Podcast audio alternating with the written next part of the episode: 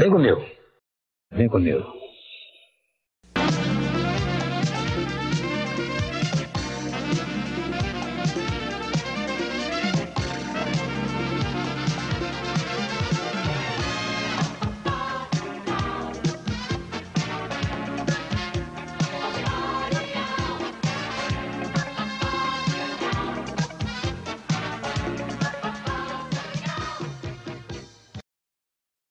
Vem comigo. Vem comigo. Iria algo vindo do espaço.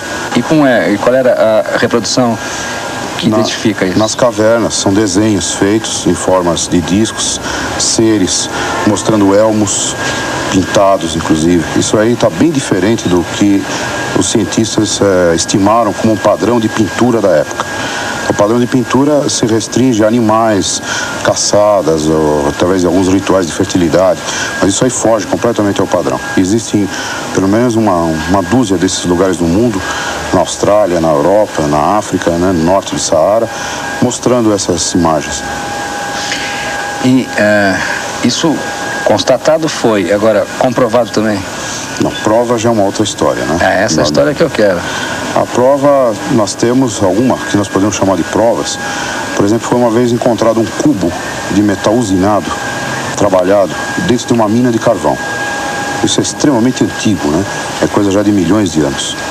De onde veio esse cubo? A natureza não fabrica uma coisa com arestas bem feitinho. O carvão, logicamente, é uma consequência da degeneração de florestas antigas.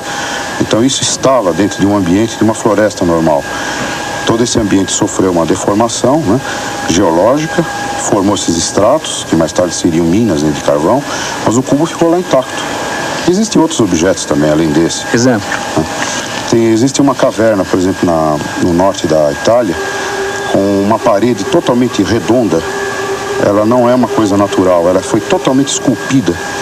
E isso está sendo guardado até hoje, estudado, né? Que não se chegou a nenhuma conclusão sobre isso.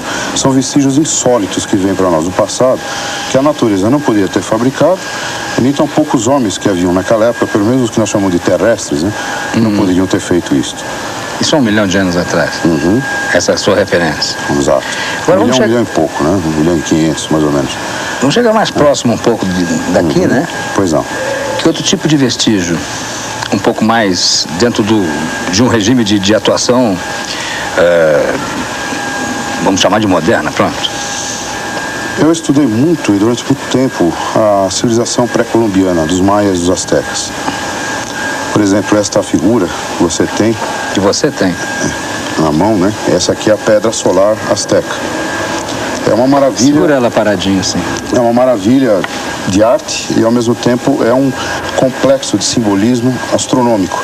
Tudo isso aqui são referências ao sistema solar, aos planetas, não dá tempo de explicar aqui. Mas o que nos interessa aqui é esta caixinha aqui em cima, que tem uma data. Essa data é 1479 depois de Cristo, ou seja, Por que, que você diz que essa, esse simbolismo aqui significa 1479? Pois não. Isso aí tem 13 bolinhas aqui dentro, dentro de um- uma erva que eles chamam de caniço. Então isso aqui é o hieroglifo 13 caniço, que convertendo para o calendário cristão é o ano de 1479, agora, depois de Cristo. Depois de Cristo. Muito bem, este ano está amarrado com ciclos de 52 anos, em que havia registros por parte deles nas crônicas dos astecas e dos maias de aparições de seres celestes, que eles apontavam até para Vênus, não vamos dizer que vem de Vênus, mas Vênus seria uma referência cósmica, e eles esperavam a volta desses seres a cada ciclo desses. Esse ciclo leva 52 anos dentro desse número de calendário. Mas acontece que a data esperada para este evento era sempre um múltiplo disto. Ou seja, eram 10 vezes 52 ou 520 anos. Consequentemente, hoje nós estaríamos eh, dentro de um múltiplo o quê? Que parou de acontecer aparecimentos de, de discos. Não, né? curiosamente, não é aí que está o ponto. Numa época em que eles esperavam esse retorno, que, de- que se eles estivessem vivos, né, essa civilização de uma certa forma se extinguiu. Só ficou os registros escritos dela, como esse, por exemplo. A volta esperada deles seria 1947, para ser exato, junho de 47, no solstício do verão no hemisfério norte. E aí, o que, aconteceu em junho de 47? Pois não, foi a primeira aparição mundial, a nível mundial, que se tomou notícia do- de, eh, de discos voadores. Foi quando Kenneth Arnold, um piloto civil americano, viu nas montanhas Rainier, no estado de Washington, no extremo noroeste dos Estados Unidos, nove objetos eh, voando no espaço. Tem registro disso? É, isso é bastante documentário. Aliás, esse é um caso clássico na ufologia. Né? Foi, foi esse caso que inaugurou a ufologia no mundo. Não que eles não existissem antes, mas nós passamos a saber que nós estávamos mais sozinhos a partir dessa data, 24 de junho de 1947. Muito parecido com a data que eles esperavam isso, e foi nas Américas. Né? Eu quero saber, voltando ao, ao histó- ao- ao histórico, né? Chegando mais perto, você veio para a civilização asteca e inca, né? mais recentemente. Bem, nós temos vários registros né, desses casos, como aconteceu na Europa, na Idade Média, na Suíça. Os céus da Suíça ficaram saturados em 1416, se não me engano. É, os céus ficaram saturados de objetos estranhos, formas esféricas e discoidais. Isso foi registrado em pinturas da época, né, como também Enquanto? 1416 aproximadamente. É, próximo da, do da Renascença, né? Isso foi um período histórico que está fora dessa nossa época, a famosa época dos estudadores, mas que relatam casos estranhos. Hoje, a- essa pesquisa chegou a tal ponto de sofisticação que nós poderíamos dizer o seguinte: aquilo que era visto antigamente como gnomos, seres pequenininhos que andavam nas florestas, hoje nós, eh, alguns pesquisadores dos Estados Unidos, como Jacques Vallée, né, um doutor Jacques Vallée, que é um físico, trabalha nessa área também, pesquisando esse assunto, ele leva a crer que muito possivelmente esses seres da natureza, que foram incorporados em histórias até infantis, né, dos irmãos Grimm, etc., eram seres eh, de fora, extraterrestres, que estavam fazendo explorações nas matas, nas florestas, como eles fazem hoje. Aqui. Fazem? Fazem, prospecção de solo, tudo. Eu gostaria de citar um caso muito interessante. Dentro dessa própria literatura que tem entre os maias, existem umas ruínas lá na Guatemala, chamada Palenque. Em Palenque, é uma cidade que hoje está coberta por florestas, está sendo lentamente escavada, né? Existe um templo lá, uma pirâmide, chamada Pirâmide das Inscrições. Uma pirâmide cheia de degraus, forrada de inscrições nas paredes, nos tetos. Em 52 foi descoberta uma tumba no subsolo dessa pirâmide. Acontece que o ser que estava lá dentro fugia completamente ao padrão do maia típico. O maia não era muito alto, ele era mais ou menos baixo. A altura oscilando entre 1,40m, 1,50m, 1,55m, por aí.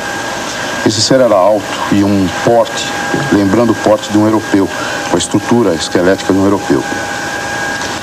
Aquilo realmente era uma tumba, porque a laje, a famosa laje que cobre esse túmulo, que o Eric von Däniken usou na capa do livro dele, Eram os Deuses Astronautas, essa laje foi construída para cobrir aquele túmulo e não jamais poderia ter passado por aquelas galerias.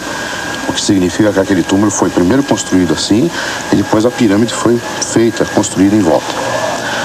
As inscrições que estão em volta continuam indecifráveis e todas elas têm referências celestes ou astronômicas. Esse ser foi muito importante porque ele foi sepultado com máscaras ritualísticas eh, fora de série, com certos adornos. Quer dizer, a gente sente no passado a importância que esse ser tinha. Era alguém fora do comum para eles. Pela descrição, mais ou menos eh, confere com o que nós chamamos em ufologia, os tripulantes dos discos, entre alfa, beta e ômega, seriam mais do tipo beta. Então, que são como nós, seres como nós, cabelos loiros, né, compridos, não precisam de máscara, de oxigênio. E poderia ser, não temos logicamente uma indicação, até que possamos traduzir esses manuscritos, né, com essas inscrições que tem em volta. Os alfas como são? Os alfas são os baixinhos. O que, que eles fazem? São tipos de um, seres pequenos com a cabeça muito grande, exageradamente grande, anormalmente grande. Né? Esses são os mais frequentes. Mas isso significa que essa população extraterrestre, ela vem sempre de um mesmo lugar? Porque Não, não. Se os alfas são baixinhos, sempre baixinhos e cabeçudos, todos os alfas, eh, eu suponho que sejam iguais. Mais ou menos podiam ser do mesmo local. É, nós também conjecturamos isso no início. mas os alfas variam também em aspecto fisionômico. Alguns têm detalhes que são bastante diferentes dos outros. O que fica constante é a altura e esse tipo de porte de cabeça. E os gamas? Os gamas Já são que você falou que os é, betas são igual a nós, né? Tem os gamas, os deltas e os ômegas. Aos né? deltas. Também. Os deltas estão mais para aparições é, fantasmagóricas, né? Aparições assim meio estranhas. Mas os ufólogos em geral, inclusive eu, nós tomamos um certo cuidado na classificação disso, porque às vezes pode estar trabalhando interações com a mente humana muito delicadas. Sabe, a pessoa leva um susto quando está vendo o disco, e uma série de coisas vem à mente naquela hora e pode haver alguma confusão. Você já viu um disco? Já, quatro vezes. Mas- Mas, não os tripulantes. Mas o disco, disco, disco, lá, na- lá nos, no horizonte, uma coisa que parecia um pis. Ou você viu um disco assim. Eu vi uma coisa muito grande voando a 8, 10 mil metros de altura. Era uma noite muito bonita, uma noite quente, era fevereiro de 70. Eu- a lua estava num certo local, tudo era um- uma lente, né? Uma coisa lenticular, um verde maravilhoso, um verde neon, envolto numa bolha esverdeada. Mas aquilo passou atrás de nuvens que estavam pelo menos a uns 8 mil metros. Para eu ver um avião a 10 mil metros de altura, ele é uma coisinha muito pequena. Aquele É. objeto estava realmente muito grande. Eu e a minha esposa vimos naquela noite. Agora, a última aparição, as outras duas não foram muito importantes. A última aparição eu estava na cabine de um jato de 727, quando o, equipamento do avião recebeu uma comunicação do, do Sindacta de Brasília, do tráfego do controle aéreo, dizendo que nós tínhamos um objeto não identificado à direita do avião. Foi testemunhado por mim, é, o engenheiro de bordo e o copiloto. O comandante não pode ver porque estava À à direita. direita. Mais tarde, um Varg confirmou isto, eu estava no avião da VASP. E no pouso, no momento em que o avião estava fazendo a aproximação final, aí sim a, a própria torre de Congonhas confirmou a observação que estava se dirigindo para o mar. Isso foi para mim muito importante, porque aqui uma, uma declaração dessas do radar, para mim que sou ufólogo, aquilo é o equivalente a uma assinatura. Quer entende? dizer, o radar de Brasília que te avisou Exatamente. que tinha aquele Exatamente. objeto não identificado ali. Pediram para nós fazermos uma confirmação visual e procedermos no sentido de identificar o que era. Você deve ter muitas histórias nesse nível de eh, rebusca, não é, do processo. E Bem, e tem há segredos nisto, né? segredos? Segredos por parte dos militares, com tom certeza eles têm um dossiê muito rico. Eu só sentido. conheço segredos nisso. Porque não chega a nós nada. Né, de- Por isso o nosso trabalho na área civil é muito difícil. Que segredos, por exemplo? Vai, vamos começar a desvendar isso aí. Tá bom. Que segredos? Bem, um segredo que é buscado por eles, e bastante, Por eles quem? pelos cientistas, né? Os que fazem disso um segredo. Hum. É o sistema de propulsão desses objetos. Isso é totalmente é, inusitado para nós. Eles fazem ângulos retos a 25, 30 mil km por hora. Qualquer objeto nosso fabricado por nós desintegraria nesse processo. E parece que nada acontece dentro da nave. E poderíamos supor que fosse teleguiado, mas Mas como é que você sabe Vamos que eles fazem ângulos retos Sim, a, porque foi observado visualmente, por radar e às vezes por ambos os sistemas, visual e por radar. Que radar? Os radares das bases aéreas. Então tem duas alas nessa história. Os civis, como nós e outras pessoas no mundo, que desenvolvem um esforço no sentido de elucidar esse enigma, esse fenômeno. E eles, provavelmente, porque têm muito mais acesso do que nós, por serem militares e por terem acesso a satélites e tudo, eles possuem informações que não podem ser divulgadas.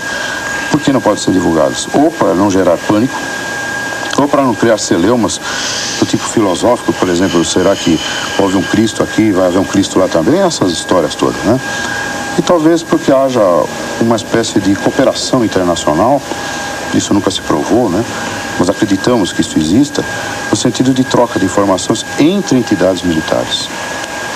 Eu queria um outro exemplo de que a história favorece a verdade em relação, pelo menos indícios, né? Em relação ao aparecimento de discos voadores. Eu- olha, eu não falo objetos não identificados, porque eu tô, eu prefiro ser mais objetivo, mais direto, sabe?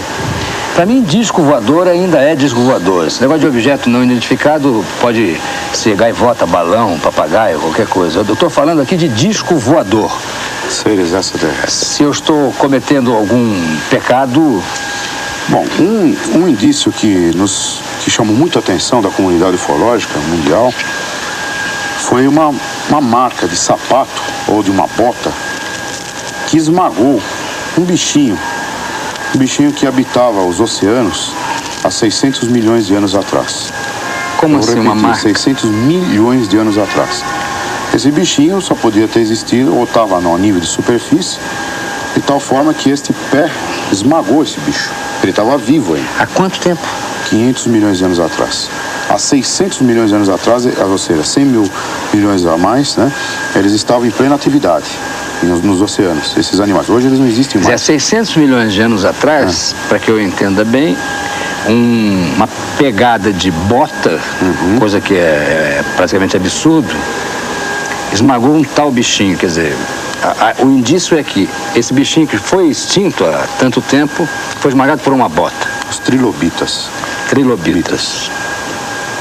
uns pequenos é, caramulos, 600 né? milhões de anos. É, É muito tempo. É o início da era geológica moderna, né? é.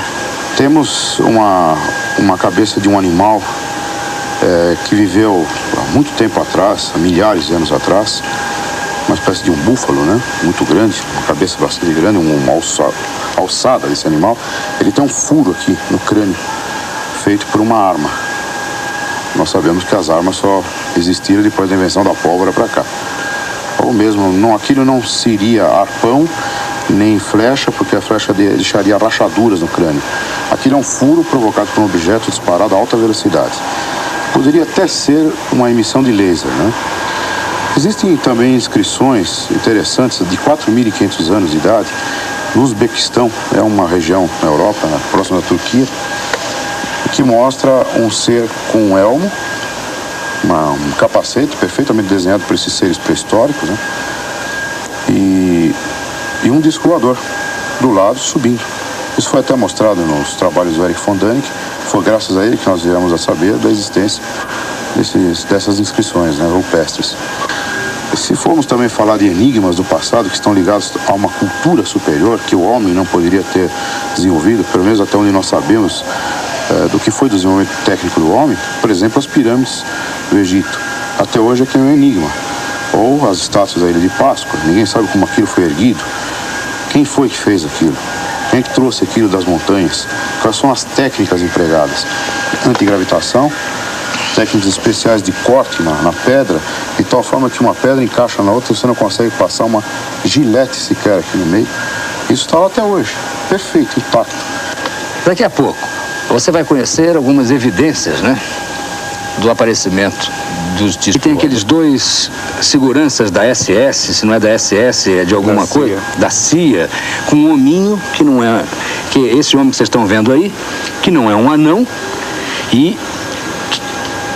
Fala dessa foto pra mim. Em 1947, tudo indica, não é uma prova concreta, um caso específico desse caso, ocorreu a queda de um disco voador nos Estados Unidos. Pelo menos todos os dados que os pesquisadores americanos têm verificado levam a concluir que realmente caiu, Caiu. ou foi derrubado, ou foi derrubado pelos americanos por alguma técnica qualquer. Em 48 oco- ocorreu um outro caso, 47 caso Roswell, em 48 caso Socorro, o caso Laredo e em 50 o caso Socorro. Todos eles no sul dos Estados Unidos, no estado de Novo México. Em 1950, essa fotografia específica, com os dois provavelmente agentes da CIA, se o ano ser pequeno, tudo indica que está vinculado com esse caso de Socorro, 1950, no sul dos Estados Unidos. Alguém roubou essa fotografia, provavelmente dos arquivos Porque esse serzinho saiu vivo dos escombros. Segundo os dados de pesquisadores americanos, ele estava vivo e ficou pelo menos dois ou três dias vivo, porque ele aparentemente está queimado com a queda do disco que se incendiou. Ele foi é, queimado parcialmente e veio a morrer posteriormente, dois ou três dias, segundo a- alguns pesquisadores americanos. Uma coisa muito interessante que na 1981 um coronel da USAF, hoje já reformado, ele veio a público e resolveu contar sobre o acidente que ele participou no recolhimento dos destroços desses objetos e foi levado para a base aérea do White o famoso Hangar 18, que gerou até um filme de ficção. O que, que é cinema. o. Hangar 18 seria um, um pavilhão. Onde levavam- Onde levaram os destroços desse disco e o corpo de- dos seres. Essa fotografia é de um, um dos seres. O, o caso todo, as testemunhas falam em 17 seres que foram recolhidos os destroços do disco. Uma coisa interessante é que atualmente nos Estados Unidos, vários eh, pesquisadores têm brigado com o próprio governo e eles lá têm uma lei de livre informação, eles podem requerer documentos do governo e o governo tem que liberar. E eles liberaram realmente uma série de documentos. E no meio desses documentos todos, eh, tem várias menções sobre queda de discos. Agora, em relação a provas, realmente, não só dos seres, mas a prova do disco em si, do objeto físico, material, um caso muito conhecido aqui no Brasil, da, da ufologia, inclusive da ufologia mundial, ocorreu em 1957 em Ubatuba. Um pequeno objeto veio do oceano em direção à praia de repente explodiu, sem nenhuma razão aparente. É, diversos fragmentos caíram ao solo, alguns na praia, outros na água. Pescadores no local recolheram esses fragmentos. Eh, na época entregaram para o Ibrahim Suede. O Ibrahim Suede, consequentemente, mandou para o Rio de Janeiro, para um grande pesquisador que hoje já faleceu, Dr. Olavo Fontes, e ele, em posse desses pequenos eh, materiais, fragmentos metálicos, mandou fazer uma, uma análise química no Brasil e nos Estados Unidos também. Se constatou que aquilo era um tipo de magnésio, mas um caso muito curioso que para nós é uma, é uma prova que aquele magnésio tinha um alto grau de pureza, não, não sendo possível para os laboratórios da época, inclusive hoje se torna muito difícil, conseguir um grau de pureza do magnésio daquele tipo que tinha naquele material Sem nenhuma liga. sem nenhuma liga, completamente puro. Isso, consequentemente, é, uma, é quase que uma prova, eu diria para nós, pescadores, é uma prova realmente de um objeto estranho, ou pelo menos de uma qualidade desse metal que não, não era possível ser feito por- pelos nossos cientistas. Qual é o caso mais curioso que você já constatou dos seus arquivos? De repente, os céus brasileiros ficaram totalmente envoltos por pelo menos 20 objetos, saturando os radares e interrompendo o tráfego aéreo. Oficialmente, pelo menos por três horas, que foi dito pelo próprio ministro da Aeronáutica, o brigadeiro Otávio Moreira Lima. E pelas testemunhas todas que viram os objetos. E todo o levantamento que nós fizemos, o evento ocorreu pelo menos oito horas.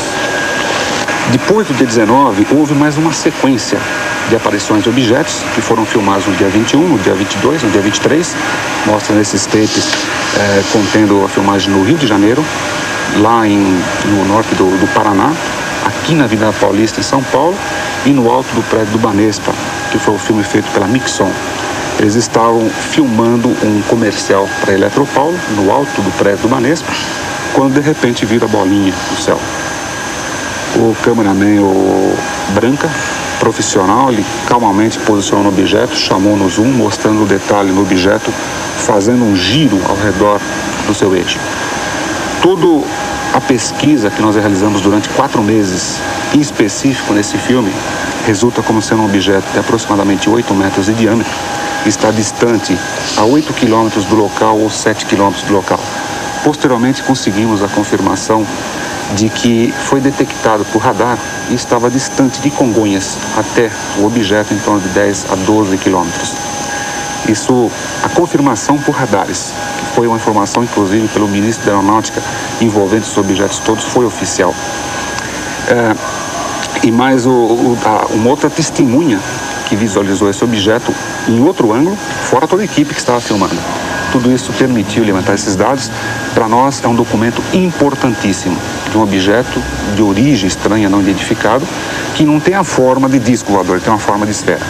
Então agora eu vou percorrer com você a trajetória desse material que você tem. Você vai me explicar um por um o que, que você acha que seja e o que, que você acha que não seja. Tudo bem? Tudo bem.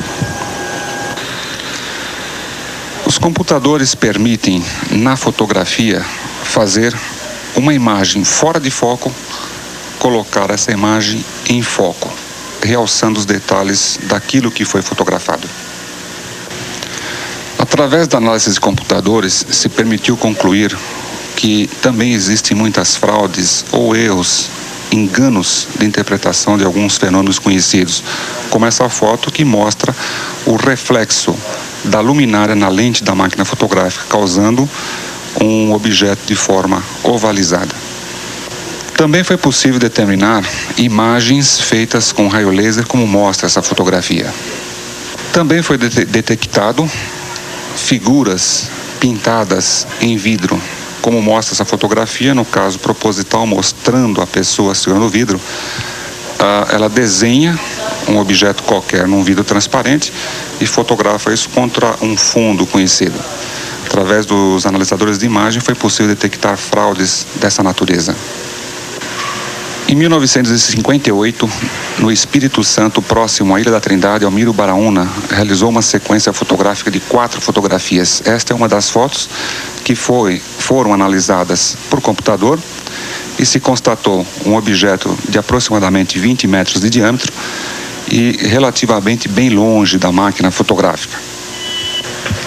Esse documento fotográfico é muito importante porque foi testemunhado por 50 marinheiros a bordo do navio Almirante Saldanha e, posteriormente, foi liberado com aval do ex-presidente da República, Juscelino Kubitschek. Essa foto foi feita por Júlio Trazi em 76, próximo ao aeroporto de Congonhas, que mostra uma nave entre as nuvens e é tipicamente que nós chamamos de nave-mãe e tem aproximadamente 300 metros de comprimento. Esta foto também é considerada uma prova da existência dos discos voadores, porque perante várias testemunhas, um objeto de grandes dimensões parou no ar, soltou uma enorme fumaça que lentamente foi envolvendo o objeto e após alguns segundos essa nuvem se desfez e o objeto não estava mais lá. Simplesmente ele desapareceu frente aos olhos de todas aquelas testemunhas que estavam presentes do local. Esta foto também foi analisada por computador, realizada em 67 no Canadá, uma sequência de duas fotografias, um objeto que está aproximadamente 2 uh, quilômetros distante da máquina fotográfica e tem 23 metros de diâmetro. Tem a forma típica discoide e não foi detectado nenhum tipo de fraude através dessas análises. Nesta foto, um documento muito importante mostra um close de um objeto noturno projetando quatro cones de luz sólida na sua parte inferior. Esse termo de luz sólida foi criado pela ufologia em função de não ter nenhuma explicação em relação àquilo que nós conhecemos, porque essa luz tem a capacidade de flutuar objetos, flutuar pessoas e flutuar os próprios seres que pilotam os discos voadores. Um detalhe também muito importante: o disco voador está lá dentro. O que nós vemos na fotografia é apenas o campo ionizante que protege o disco no seu interior. Em 1952, no Porto Maldonado, no Peru, foi realizada essa foto que mostra um objeto tipicamente de forma charuto, soltando um tipo de gás na sua parte traseira. É muito difícil observar objetos soltando fumaça dessa natureza. Devido a, a esse evento, essa foto se tornou muito importante na ufologia mundial. Em 1970, essa foto foi realizada em New Jersey, nos Estados Unidos, mostrando também tipicamente a forma discoide. Esta foto foi realizada em 1957 em território americano e mostra também um objeto de forma discoide. Um detalhe muito importante: esse objeto estava próximo a uma base aérea da Força Aérea Norte-Americana. Esta foto foi realizada aqui em São Paulo, na rodovia Castelo Branco, feita por Marcos e Ivana em 1980, também mostra um objeto soltando uma pequena esteira de fumaça. Esta foto também foi analisada por computador e mostra um objeto a 3 km de distância e 27 metros de diâmetro, também tipicamente discoide. Essa foto também é um documento muito importante, foi analisado por computador, dado como autêntico, mostra um objeto em forma de pera invertida com quatro tentáculos. Esta foto foi realizada em 74 no Havaí e foi praticamente pego de surpresa. O objeto estava passando lá atrás quando o fotógrafo bateu a fotografia das Havaianas.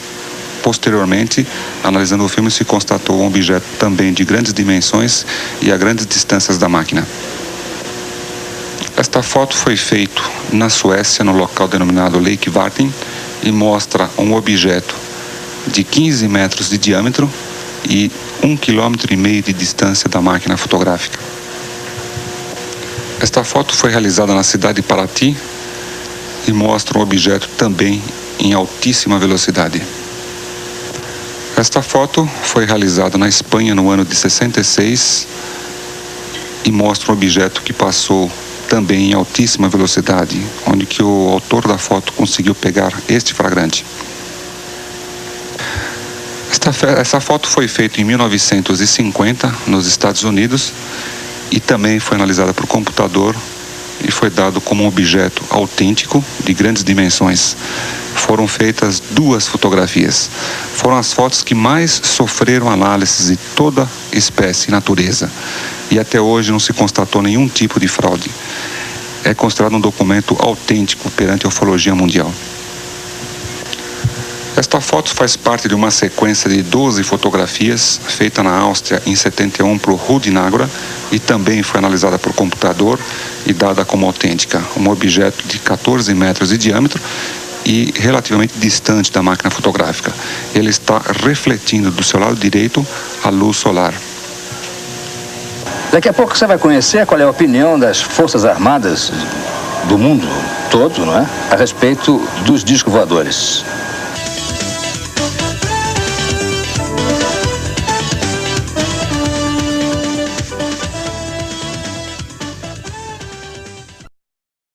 Vem comigo. Vem comigo.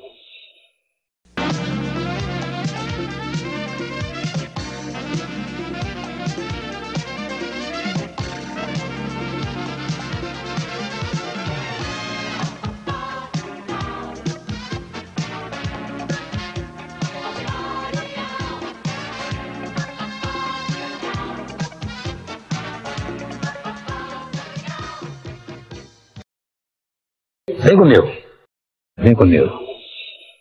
Estava envolvido em casos sigilosos de aparições de OVNIs, inclusive de queda desses objetos. Este outro documento, que é da, da Central de Inteligência, agência americana, também é importante. Claro. Por quê? Bom, este outro documento, Solta o outro. tá, este outro documento mostra também o envolvimento de uma central de informação, como a CIA, que é internacionalmente conhecida e considerada muito séria em termos de investigações de modo geral, e mostra como ela sempre esteve envolvida em estudos sigilosos de OVNIs. Quer dizer, neste caso, também assinado por uma autoridade da CIA, mostra que o governo norte-americano está muito preocupado com esse fenômeno já há muito tempo. Este outro documento, você também disse que é importante, que tem aqui ah, a rúbrica, ou pelo menos uma referência ao Kissinger, né? Exatamente. O que, que é?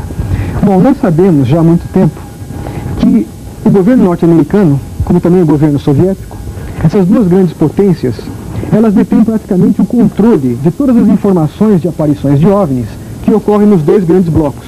Os Estados Unidos controlam praticamente as informações que vêm da América do Sul, da América Central e da América do Norte, enquanto que a União Soviética detém mais as informações do bloco oriental.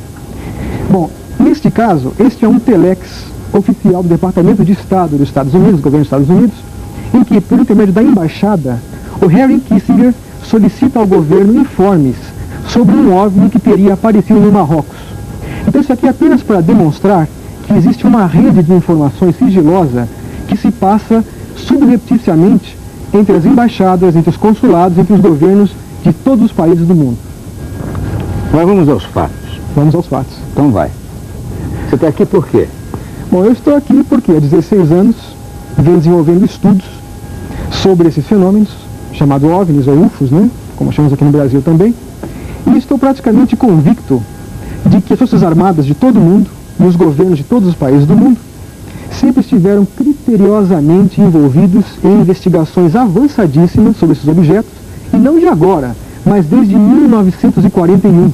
Ou seja, antes do caso que nossos colegas mencionaram, de 1947, que teria dado início à chamada Era Moderna dos Voadores.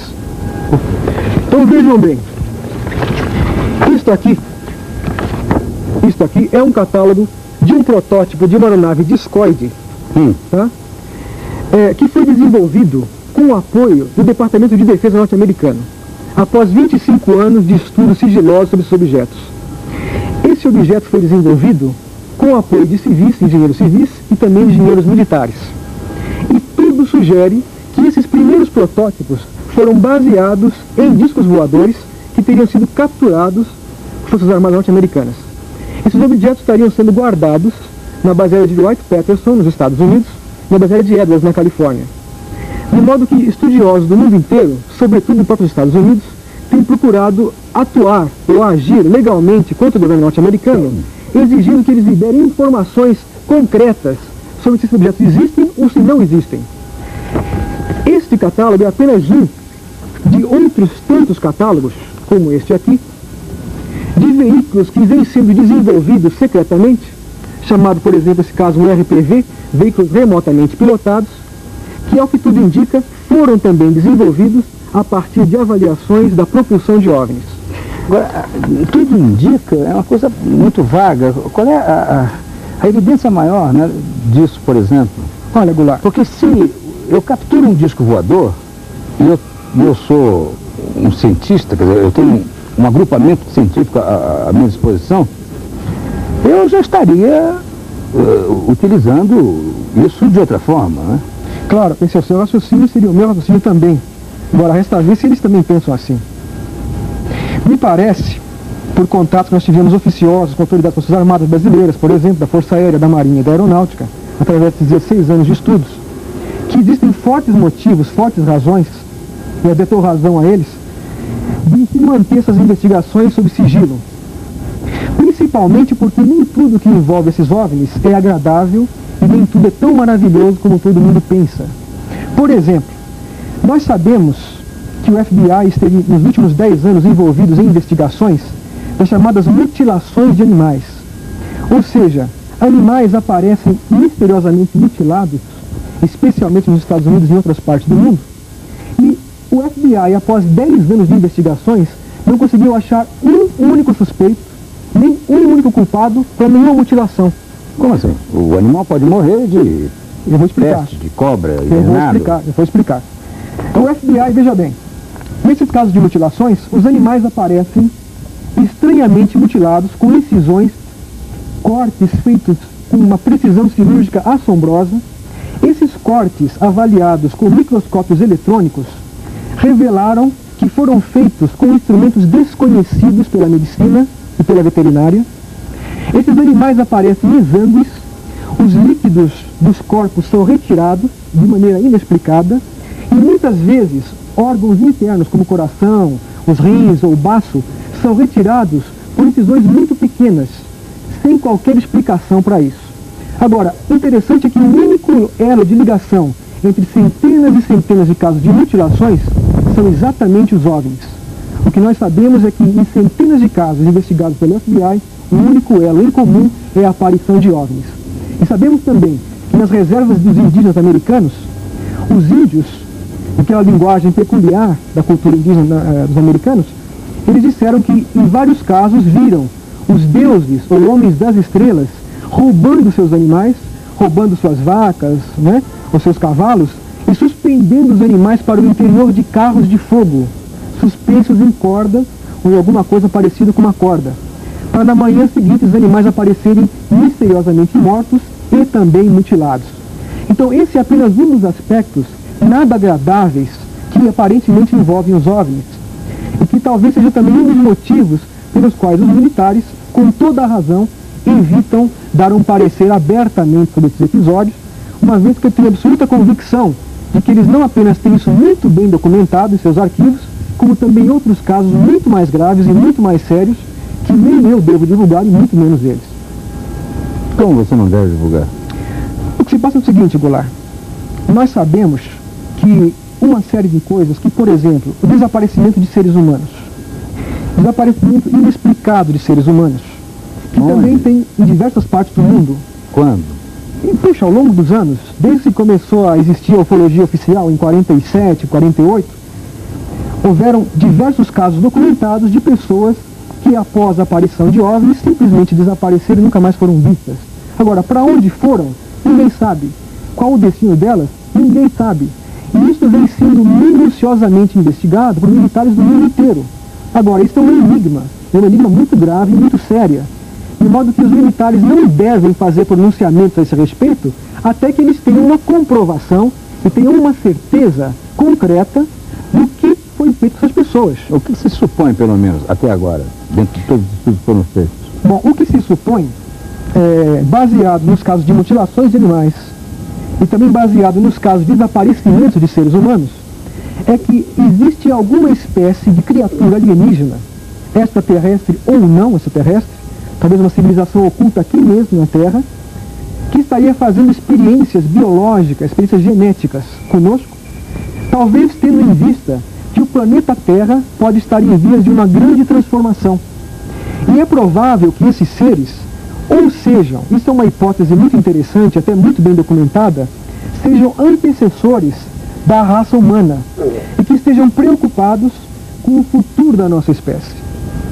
De modo que esses estudos que esses seres poderiam estar fazendo seriam preparos biológicos, genéticos, para uma raça futura que viria a sobreviver a um eventual cataclismo que, segundo muitos estudiosos, estaria iminente para esta humanidade.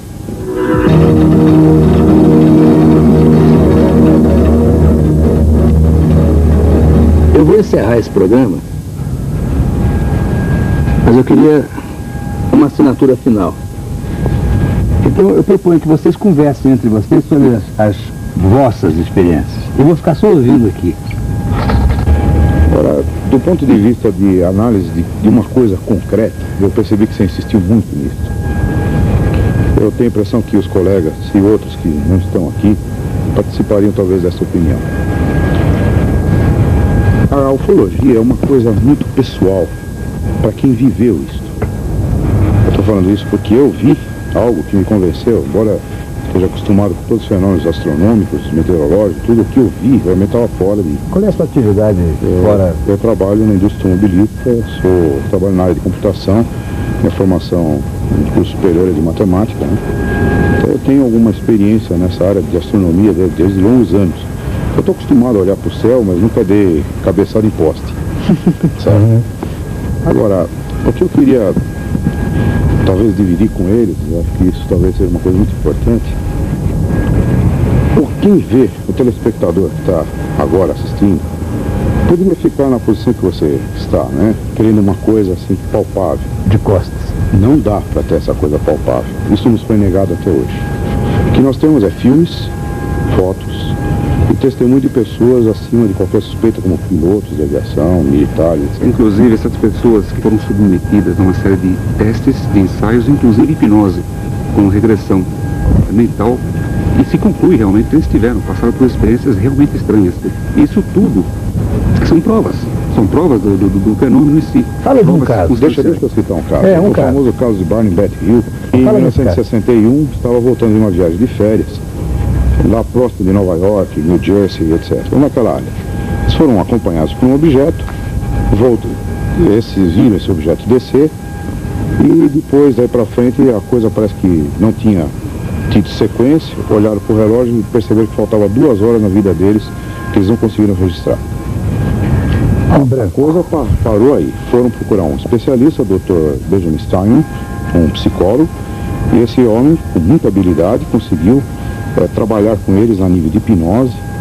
E, entre outras coisas, para encurtar o assunto, os dois estiveram dentro da nave, em um solo, não viajaram conosco. E lá dentro foram submetidos uma série de exames, de testes e tudo. Entre eles um teste que fizeram na Beth Hill, com uma perfuração no abdômen dela, que hoje nós chamamos de laparoscopia, em que eles na nave indicaram que ela estava grávida. Havia um processo de gravidez em, em Isso em 40 e não, em 61. 61.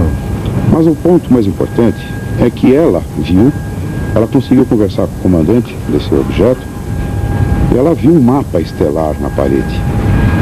E ela, o comandante perguntou a ela, você entende? Você pode localizar onde nós estamos? A língua é, provavelmente é uma língua mental, porque ela traduz tudo isso a nível de hipnose. Não se sabe se foi dito em inglês ou se ela compreendia telepaticamente o que ele dizia. Isso ficou meio nublado. Né? Mas havia uma compreensão, havia uma comunicação. Então ele perguntou para ela se era possível ela dizer onde, onde nós estávamos naquele mapa. Ela disse que não. Então ele fechou o mapa. Ela falou, não, um momento. Tem pessoas na Terra que conhecem isto. É, quis até levar aquilo de volta.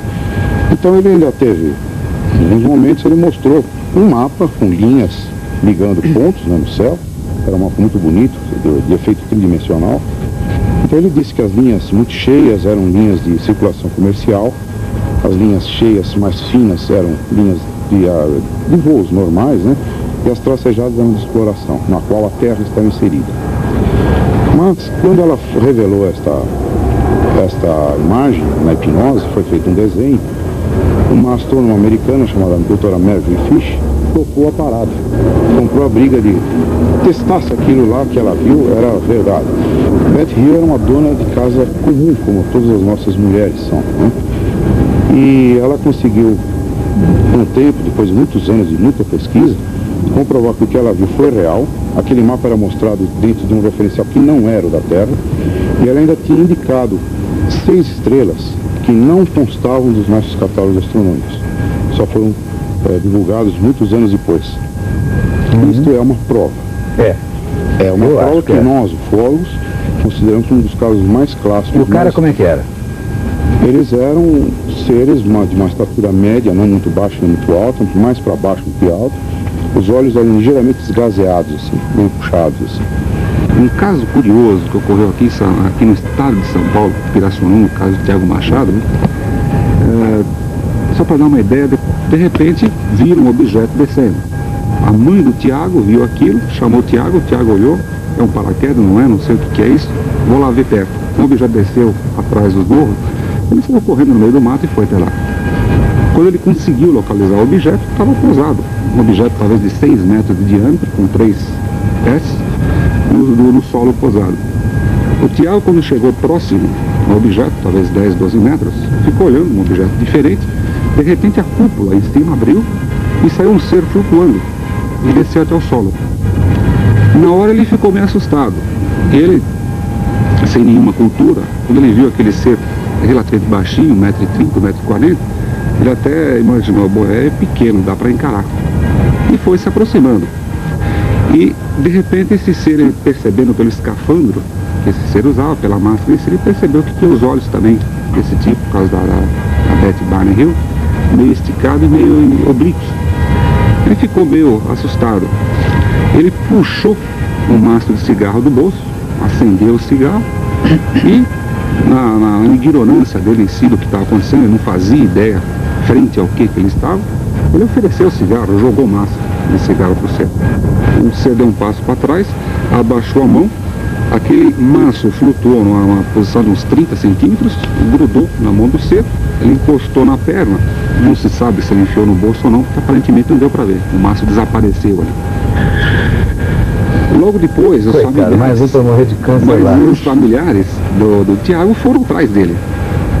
De repente, aquela multidão toda foram se aproximando. Quando os seres desse objeto perceberam que estava a multidão se aproximando, o ser voltou, sempre de costa para o Tiago, sempre de frente para o Tiago, de costa para a nave, flutuou e entrou na aeronave, nessa nave.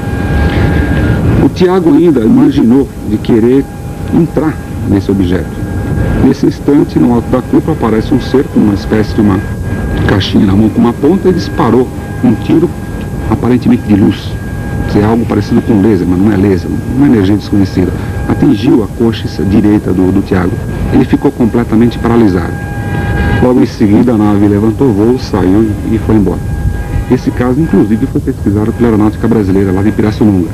Uma coisa curiosa, nós sabemos que a energia que envolve todo o disco tem origem eletromagnética, interfere em televisões, interfere em transformadores, faz uma série de efeitos. Houve casos em que o objeto passou e torceu troncos de árvores, sem quebrar, torceu e, e, e entortou totalmente. Nós concluímos que quando o Tiago imaginou se aproximar do objeto, talvez eles tenham disparado o, Para proteger a integridade proteger dele. ele. Porque se ele se aproximasse muito na hora da nave sair, seria totalmente destruído ou queimado em função desse campo. É uma conclusão que nós tiramos do caso. Nesse contexto todo, eu acho que é muito importante se mencionar as experiências dos astronautas e dos cosmonautas soviéticos. É muito importante porque eles são pessoas muito bem treinadas, são tecnicamente qualificadas, e a gente sempre dá muito valor aos relatos dos astronautas e dos cosmonautas. Especialmente a um relato feito por um homem que é uma autoridade mundial em astronáutica, que é Maurice Chatelain, é um matemático, colega do Ademar Jean de Mello. E Maurice Chatelain foi praticamente o chefe de comunicações das missões Apollo com a Lua, aquelas missões lunares. Maurice Chatelain, nos trabalhos que ele publicou, ele afirmou categoricamente, claramente, todas as missões Apollo e Gemini foram acompanhadas por OVNIs. Ele afirmou exatamente isso nos livros dele. Quer dizer, é uma autoridade mundial em astronáutica. Sem contar um outro episódio muito fascinante, que rodou o mundo todo, criou uma polêmica, uma celeuma fantástica, que foi o contato que parece ter havido entre os cosmonautas Vladimir Kovalyanok e Viktor Savinik eh, na Salyut 6, e que motivou uma reunião, em 81 agora, eh, no Gosplan, que é o Ministério do Planejamento Soviético.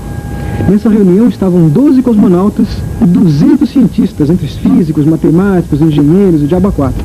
Quer dizer, só para quê? Para discutir um filme que teria sido feito a bordo da Salyut, onde eles mostram a aproximação de um objeto esférico, e nesse objeto haviam seres lá dentro, que teriam passeado, inclusive, pelo espaço, né, ao redor da, da nave, se aproximando da Salyut, sem aparelhos de respiração visíveis, pelo menos. Então, esse caso foi um dos casos mais recentes e mais controversos na ufologia mundial, porque envolveu dois grandes nomes da cosmonáutica soviética, Vladimir Kovalyanok e Viktor Savinik. Obrigado pela presença de vocês. Nós que agradecemos. Exatamente. Agora vou repetir a minha pergunta. Vocês têm certeza de que eu não seja um ser disfarçado? e você? Então.